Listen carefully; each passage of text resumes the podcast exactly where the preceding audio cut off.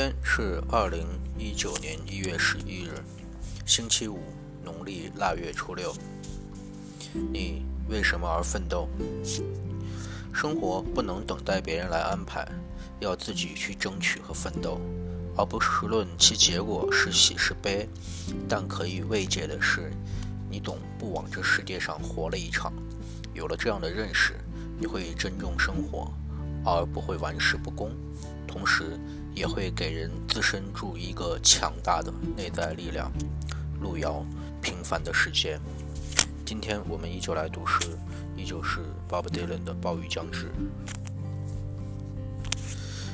唐纳德·怀特之歌。我名叫唐纳德·怀特。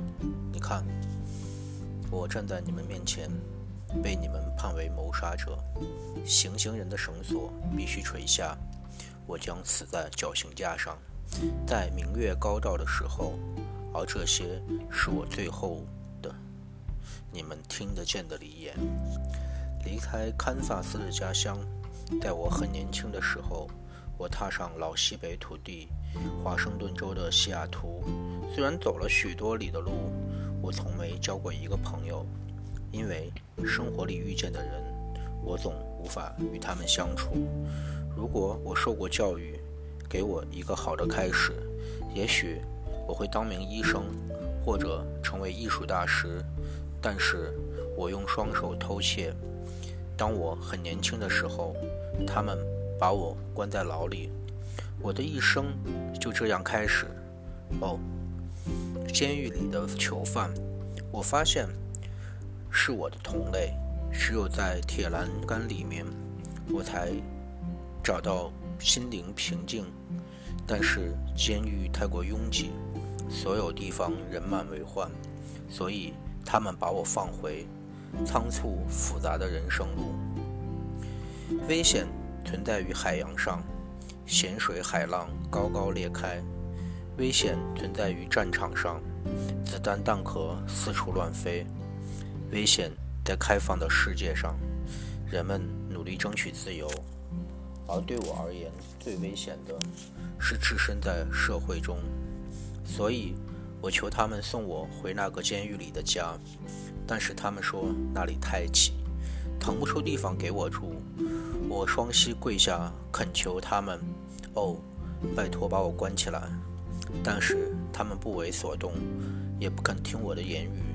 所以就在那圣诞夜，西元一九五九年。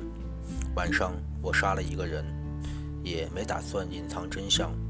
陪审团判我有罪，我毫无异议，因为我知道我会犯罪。如果不把我关起来，我庆幸我没有父母照顾我或为我哭泣。现在他们永远不会知道我将死得多恐怖。我庆幸我没有朋友看见我的羞辱，因为他们永远。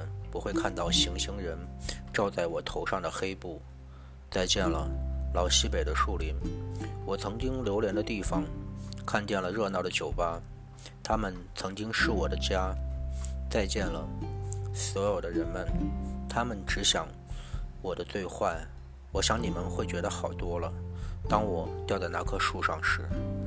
但是还有一个问题，在他们处死我之前，我好奇是到底你们听见多少我说的话关于所有那些男孩走上我走过的路他们是你们这个社会的敌人还是受害者？